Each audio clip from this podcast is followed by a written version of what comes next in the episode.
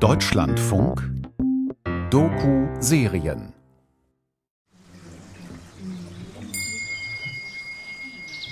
Schön, dass ihr heute hier seid, um das Ritual der Anrufung unserer Transahninnen mit mir durchzuführen. Macht es euch bequem. Auf der Bühne plätschert ein Zimmerbrunnen. Von hinten summt ein Beamer. Zwischen Pflanzen in Töpfen hockt eine Person mit kurzen Haaren und grün lackierten Fingernägeln, kurzer Hose und T-Shirt. Ich bin bei einer Performance der nicht-binären Künstlerin Dan Danzen. In den ersten drei Folgen dieser Serie habe ich mit vielen Menschen darüber gesprochen, warum Geschlechterzuordnungen in unserer Gesellschaft so eine große Rolle spielen, warum sie scheinbar unumstößlich sind und wie wir vielleicht doch mehr Platz zwischen Männer- und Frauenstereotypen schaffen könnten. In dieser letzten Folge suche ich nach Orten und Menschen mit Visionen für die Zukunft. Rafna und ich besuchen ein Kindergartenprojekt, das einiges anders machen will. Und ich rede mit Dan Dunson darüber, wie wir die Vergangenheit neu interpretieren können. Denn auch der Blick zurück in die Geschichte kann zukunftsweisend sein. And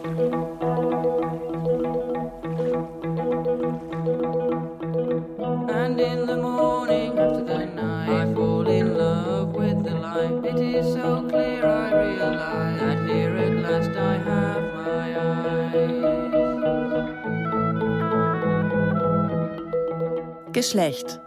Braucht Mensch das? Eine Doku-Serie von mir, Theresa Schomburg. Folge 4 Was wir gewinnen. Wenn ihr bereit seid, öffnet die Augen und taucht ein in die Geschichte der Transahninnen. Im Hinterzimmer des Projektraums Neonkunst im Berliner Stadtteil Neukölln sind alle Plätze besetzt. Das Licht ist gelöscht. Dan Dunson, die Person auf der Bühne, berührt die Pflanzen um sich herum, streckt sich dann auf dem Boden aus.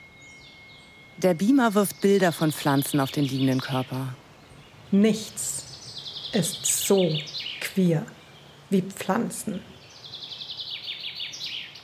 Eiben, unisexuell und sequenziell transsexuell. Zuerst ist die Eibe über mehrere Jahre männlich mit sexueller Reife wird sie weiblich. Birken, bisexuell. Birken haben männliche und weibliche Blüten auf einem Baum. Genauso wie Walnuss, Buchen und Ahorn. Für mich war die Performance an meine Ahninnen, Transformationen in Raum und Zeit, ja, die Aufgabe steckt schon im Titel. Also das war für mich zuallererst eine Suche nach meiner eigenen Vergangenheit. Dan macht Filme, fotografiert, gärtnert und entwickelt Performances. Oft geht es in Dans Werken um queere Themen und utopische Perspektiven. Dan ist nicht binär. Anders als Ravner verwendet Dan aber keine Neopronomen. Genauer gesagt, Dan benutzt im Deutschen gar kein Pronomen. Ich habe verschiedene Pronomen ausprobiert und keins hat für mich funktioniert. Im Deutschen habe ich zuerst eine sehr, sehr lange Zeit das Pronomen er verwendet, weil als ich mein Coming Out hatte, nicht binär gab es noch nicht. Ich habe immer gesagt, ich habe kein Geschlecht. Das ist inzwischen über zehn Jahre her. Wie viele Transpersonen verwendet auch Dan im Englischen they und them. Im Deutschen aber bleibt es schwierig. Ich habe eine Zeit lang versucht, mit Xia zu experimentieren und ich fand das wahnsinnig anstrengend, weil ich das immer Leuten erklären musste. Und dann hat man so einen ganzen Grammatik-Lehrgang, den man immer wieder an Leute herantragen muss. Das erinnert mich an meine eigenen vorsichtigen Experimente mit Pronomen.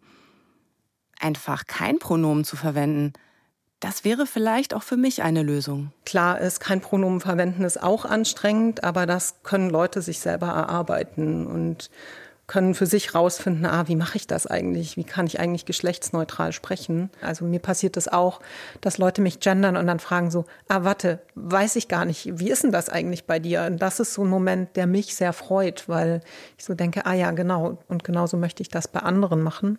Vielleicht ist allein das schon viel wert sich zu fragen, wie genau wir sprechen, wie wir schreiben und auch, wie eigentlich Geschichte geschrieben wird und wer sie schreibt.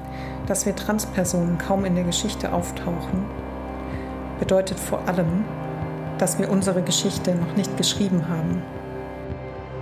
Ihr Transahneninnen, ihr Wesen der Zwischenräume und des Überschreitens. Wie kann ich zu euch in Kontakt treten? Ich bin sicher, dass ihr auch hier auf diesem Boden gelebt habt.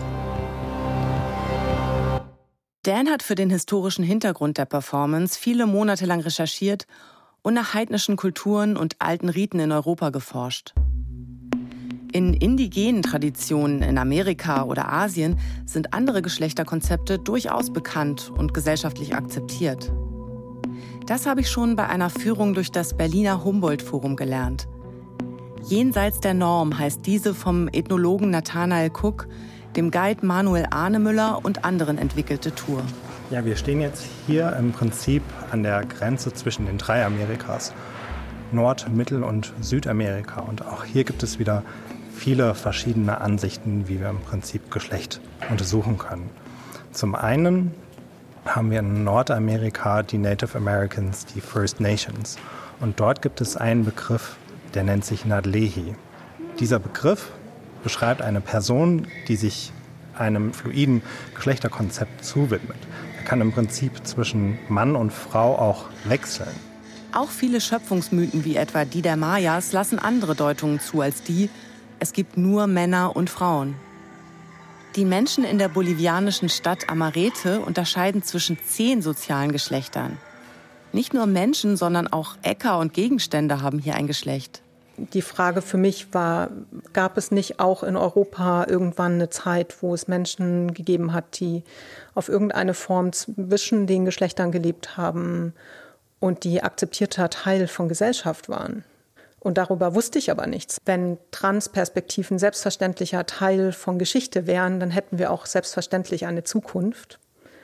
Aber dadurch, dass wir nicht Teil der Vergangenheit sind, sind wir so ein moderner Exotismus und irgendwie im luftleeren Raum. Das Problem, anders als Herrschende, Richtende und Kirchenleute, haben die Menschen aus heidnischen und vorchristlichen Kulturen meist keine schriftlichen Zeugnisse hinterlassen. Aber es gibt sie. Eine der ersten Spuren führt mich zu dir, Fürstin von Wix. Dein Skelett wurde dem weiblichen Geschlecht zugeordnet. Doch fanden sich Grabbeigaben wie man sie in dieser Zeit nur bei Männern findet. Du kamst aus dem Frankreich der Eisenzeit. Und das ist erst der Anfang.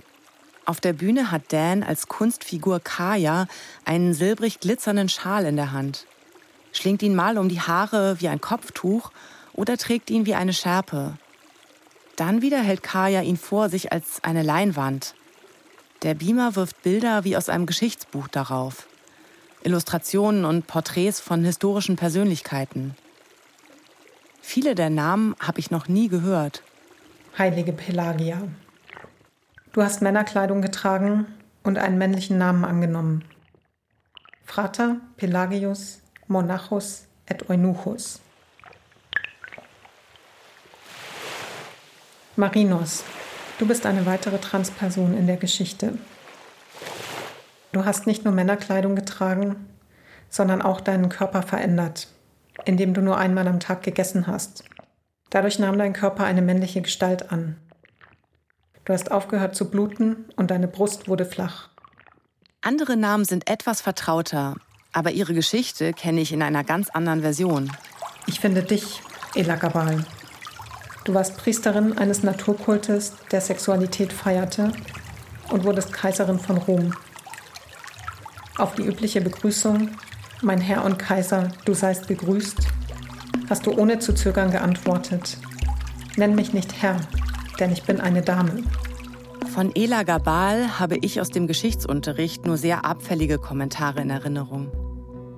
Der Kaiser, der sich wohl selbst als weiblich identifiziert hat, galt da als Beispiel für übelste Dekadenz im Römischen Reich. In Dance Performance ist auch vom römischen Kult um die Göttin Kybele die Rede. Nur Frauen durften damals Priesterinnen werden. Deshalb gab es, laut Überlieferung, männlich gelesene Menschen, die sich selbst kastrierten. Das klingt erstmal verstörend, aber vielleicht war es einfach eine Chance, selbstbestimmt mit dem eigenen Geschlecht umzugehen. Und das scheint damals gesellschaftlich akzeptiert gewesen zu sein, wie Dan erzählt. Diese sogenannten Galli legten nämlich die abgetrennten Genitalien vor der Tür eines Hauses ab. Und die Frau dieses Hauses musste den Leuten dann Kleidung und Schmuck geben für ihre erste Garderobe im neuen Geschlecht.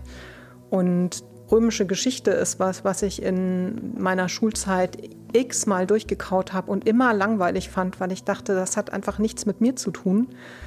Und dann blicke ich mit einem anderen Blick drauf und denke so, wow, ernsthaft, das gab es damals in dieser Zeit. Das ist ja total verrückt. Warum wissen wir davon nichts? Solche Momente hatte Dan bei der Recherche immer wieder und habe auch ich während der Performance. Von einer ungewöhnlichen Deutung der Geschichte hat mir auch Ravna schon erzählt. Es geht um Jeanne d'Arc. Die Jungfrau von Orléans kann auch als trans gelesen werden. Erst hat mich das erstaunt, aber bei genauerer Betrachtung macht es doch Sinn. Jeanne von Orléans, Jeanne d'Arc, Joan of Arc.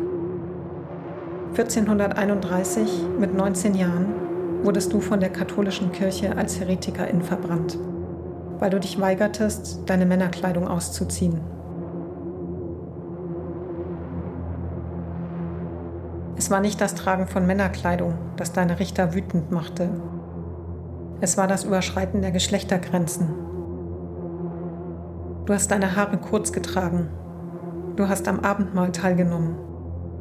Du hast gesagt, du würdest eher sterben, als die Männerkleidung oder deine Waffen abzulegen.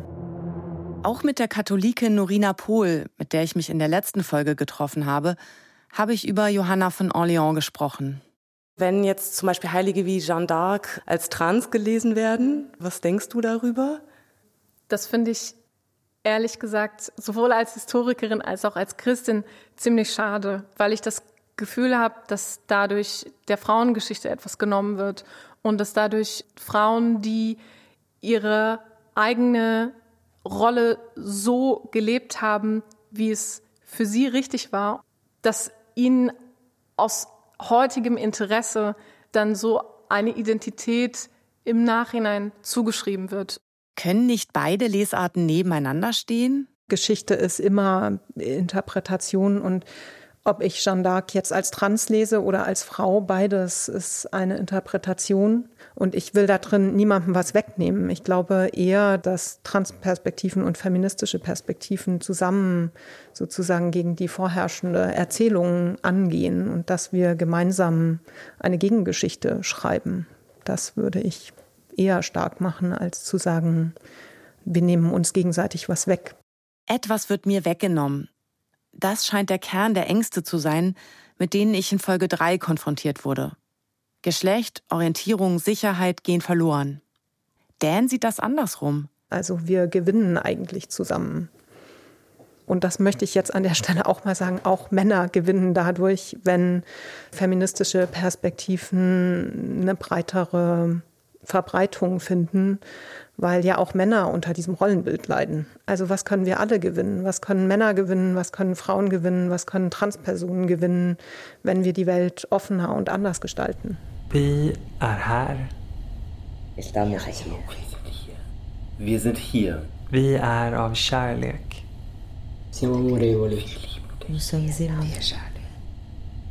Vi håller dig. We hold you. Vi guidar dig. Te apoyaremos. We are here for you. Vi är här för dig.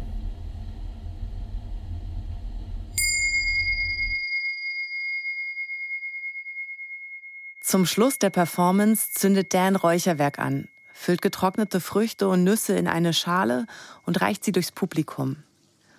Und gemeinsam entlassen wir die TransahnerInnen mit einem Cosmic Buzz, einem ganz persönlichen Ton oder Laut, den sich jede Person im Raum selbst ausgesucht hat.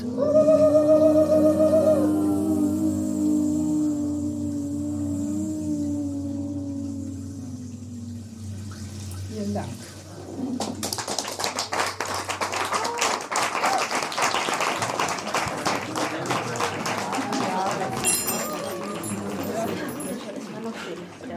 Nach der Performance gibt es Sekt im vorderen Raum der Galerie, zwischen kunstvoll arrangierten Ausstellungsstücken. An einem Tisch spielen Kuscheltiere Karten. Im Fenster hängt ein Skelett mit einem Hirschgeweih und rot leuchtenden Lampenaugen. Die Stimmung ist harmonisch, gelöst. Ich komme mit zwei GästInnen ins Gespräch. Welches Geschlecht sie haben, weiß ich nicht. Und zumindest in diesem Moment ist es tatsächlich nicht wichtig. Ich frage mich, ob sowas wie eine Gesellschaft, wo Geschlechter keine oder nicht mehr so eine große Rolle möglich ist oder wie, wenn wie. Wir sind ja auf dem Weg schon, oder? So wie heute. I think a lot about gender. Um, ich das loslasse, das ja, fühlt sich sehr gut an. Ja. Ich möchte gar nicht mehr gehen. Aber irgendwann ist der Abend dann doch zu Ende.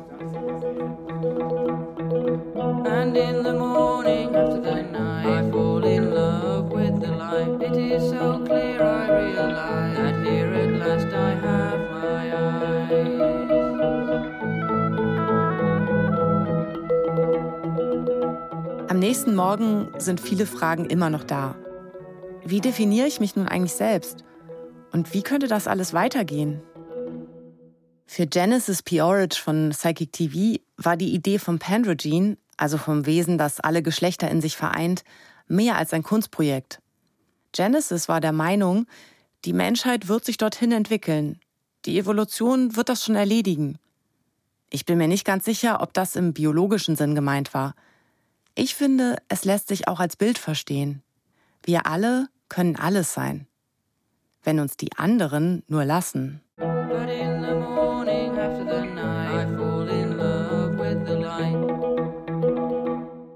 Kinder akzeptieren sehr einander. Und das sind die Erwachsenen, die das ganze Thema sehr, sehr schwierig machen.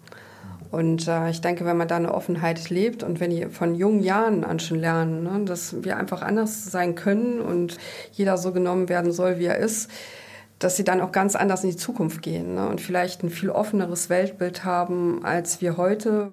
Ich habe mich nochmal mit Rafner verabredet. Gemeinsam besuchen wir die Schwulenberatung Berlin.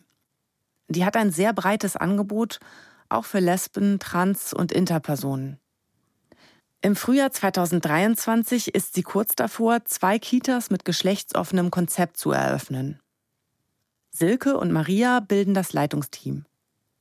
Geschäftsführer Marcel de Groot und Jörg Duden, bei der Schwulenberatung zuständig für die Kitas, sitzen auch mit in der Runde. Also worum es uns eben genau auch da geht. Einen Ort zu gestalten, an dem Vielfalt möglich ist, an dem man jegliche Lebensweise vertreten kann und vertreten darf und an dem klar ist irgendwie, dass ihr mit Respekt begegnet wird. Das ist das Ziel. Sehr schön gesagt. Die ErzieherInnen in der Kita sollen großteils aus der queeren Community kommen. Mama, Papa, Kind-Familien gelten hier genauso als normal wie ein Kind mit zwei Papas oder zwei Mamas oder nur einem Elternteil. Und wie Kinder mit Handicaps, Menschen aller Hautfarben oder Transkinder. Rafna überzeugt das. Ich finde das erstmal ein total großartiges Konzept und äh, freue mich sehr darüber, dass dieser Ort entsteht. Etwa 30 Prozent der Anmeldungen kommen von Regenbogenfamilien. Das heißt im Umkehrschluss, Etwa zwei Drittel kommen von Hetero-Cis-Familien, die sich bewusst für diese Kita entschieden haben. Der Wunsch von den heterosexuellen Paaren, die ihr Kind anmelden, geht dahin, dass auch die viel mehr über diese Community erfahren. Ne? Sie möchten dem Kind eigentlich jede Möglichkeit zeigen oder an die Hand geben, wie das Leben eben so sein kann, in ganz vielerlei Hinsicht. Für die Kita-Zeit meiner Kinder hätte ich mir so etwas auch gewünscht. Als mein älterer Sohn vier Jahre alt war, hatte er ein rotes Kleid mit Blumenmuster. Eine Zeit lang trug er es wahnsinnig gern und wollte es auch in die Kita anziehen. Warum nicht, dachte ich. Aber andere Eltern hatten Bedenken. Ihr wollt ihn wirklich im Kleid in die Kita gehen lassen? Da wird er doch sofort gemobbt. Das könnt ihr dem armen Kind doch nicht antun. Das hat mich verunsichert. Am Ende blieb das Kleid zu Hause. Mein Sohn zog es da noch ein paar Mal an, aber irgendwann war es vergessen. Das ist etwa zehn Jahre her. Ravna sagt, Sine Kita sei da sehr offen. Aber das sei nicht überall so. Ich weiß, dass ein kleiner Junge im Kleid bei vielen Kitas, nicht bei den anderen Kindern, sondern hauptsächlich bei den Erwachsenen, bei den Eltern der anderen Kinder bei den Mitarbeitenden immer noch für, naja, hochgezogene Augenbrauen sorgt. Und das ist nicht schön. Und da wäre ich sehr, sehr begeistert, wenn sich das ändern würde, auch flächendeckend, nicht nur in solchen Modellprojekten, weil die sind natürlich großartig, aber was es braucht, ist natürlich, dass das in allen Kitas einfach mit dazugehört, dass alle Menschen in allen Kitas sich irgendwie wiederfinden können. Das wäre das, was ja langfristig irgendwie das Ziel wäre.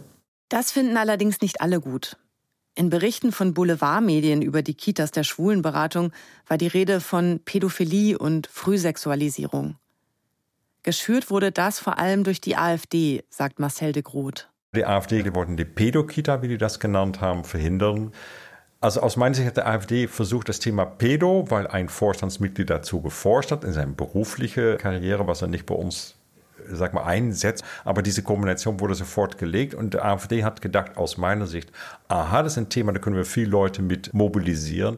Das Vorstandsmitglied, das Marcel de Groot erwähnt, ist Rüdiger Lautmann, der in den 90er Jahren tatsächlich das umstrittene Buch Die Lust am Kind, Porträt des Pädophilen verfasst hat. KritikerInnen haben ihm vorgeworfen, darin Pädophilie zu verherrlichen. Lautmann selbst hat diese Vorwürfe gegenüber dem RBB zurückgewiesen.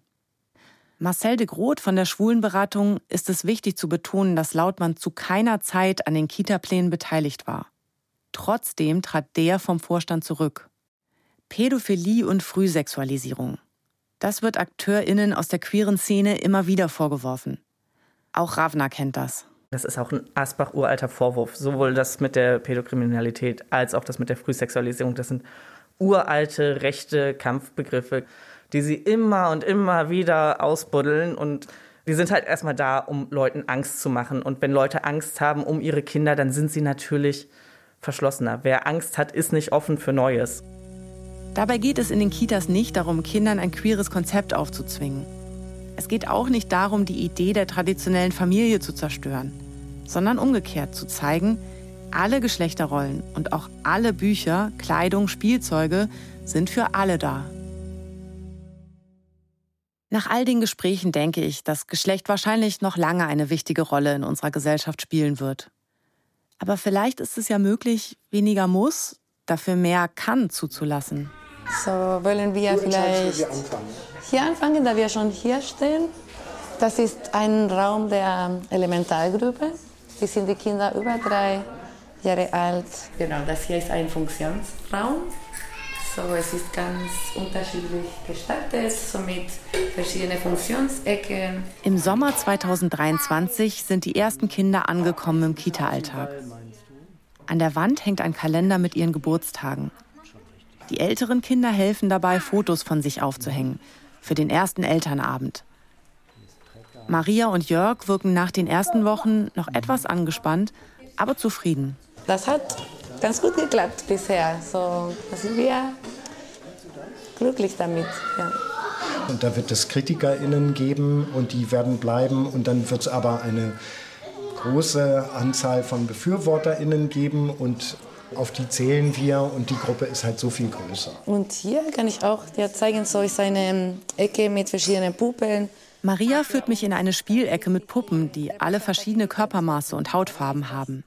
Daneben steht eine Verkleidungskiste mit bunten Shirts, Tierkostümen und einem glitzernden Tütü. Die Kostüme haben kein Gender und auch kein Beruf sozusagen, weil Prinzessinnen können auch BauarbeiterInnen sein und so. Und dieses Tütü gehört alle Kindern. Das meiste wirkt hier aber so wie in jeder anderen Kita auch. Wenn ich nicht wüsste, wie viele Gedanken und Diskussionen dahinter stecken, mir wäre vielleicht gar nichts Besonderes aufgefallen. Das war ja auch unser Wunsch, dass wir, ich drücke es mal ein bisschen laienhaft aus, aber dass wir da jetzt nicht so ein Bohai draus machen, sondern dass wir einfach die Fähigkeit mitbringen, so offen äh, zu sein, irgendwie für alle Familienmodelle und für alle Kinder und so weiter. Und das klappt natürlich auch gut. Meinen Geschlechtseintrag streichen. Das war für mich während der Arbeit an dieser Serie bis weit ins Jahr 2023 hinein nicht möglich. Wenn das Selbstbestimmungsgesetz in Kraft tritt und das Transsexuellengesetz ablöst, dürfte es aber einfacher werden. Dann müsste ich ein neues Verfahren anstreben. Das zuständige Bundesministerium schreibt auf seiner Homepage, Laut Bundesverfassungsgericht kann die Geschlechtszugehörigkeit nicht allein nach den physischen Geschlechtsmerkmalen bestimmt werden. Sie hängt wesentlich auch von der psychischen Konstitution eines Menschen und seiner nachhaltig selbst empfundenen Geschlechtlichkeit ab, das heißt seiner Geschlechtsidentität. Was allerdings bleibt, immer noch werden Neugeborene einsortiert, meist in männlich oder weiblich, je nach Geschlechtsteil. Wer diese Festlegung ändern will, muss das aktiv tun. Die biologische Definition von Mann und Frau scheint noch sehr fest. Aber auch die ließe sich durchaus ändern, sagt Biologin Kerstin Palm. Die Bestimmung des biologischen Geschlechts ist gesellschaftliche Konvention. Und die kann sich natürlich ändern. Ne? Sie könnten sich auf jeden Fall vorstellen, ich definiere Weiblichkeit als die Fähigkeit, Eizellen zu produzieren. Nach der Menopause werden keine Eizellen mehr produziert und das könnte heißen, nach der Menopause sind sie keine Frau mehr, sondern da gibt es eine andere Kategorie. Ne? Die Menopausine oder ich weiß es nicht, wie man sie nennen kann. Wie ich mich selbst definiere, das weiß ich immer noch nicht. Mein Körper produziert noch Eizellen, aber vermutlich nicht mehr lange. Menopausine klingt als Arbeitstitel für meine Zukunft ganz schön. Und noch etwas ist mir klar geworden.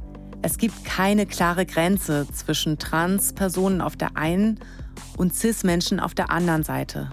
Stattdessen bewegen wir uns alle in einem fluiden Raum, wo mal die einen Gefühle, mal die anderen Charaktereigenschaften mehr ausgelebt werden.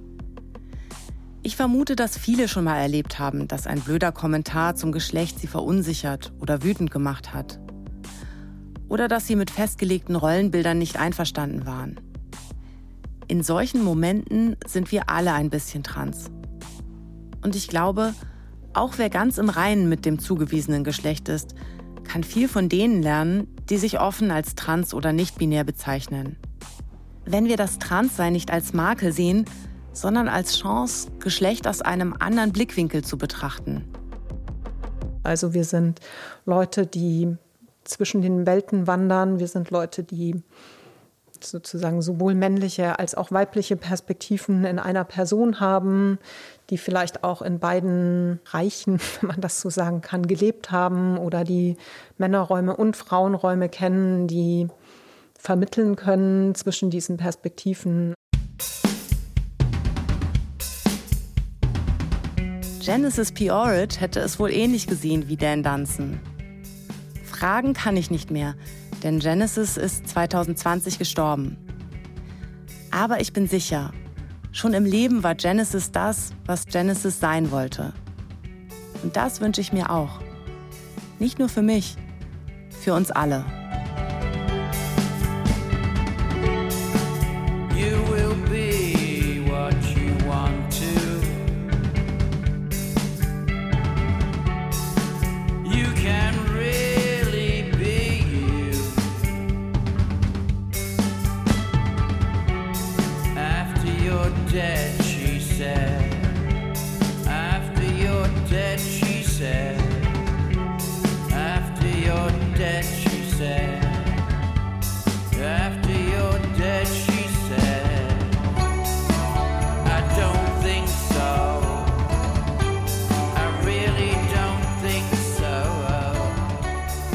Geschlecht.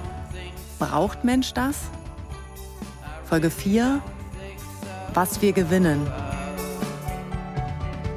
Eine Doku-Serie von mir, Theresa Schomburg. Mit Valentin Stroh, Nina Lentföhr und Anna Panknin.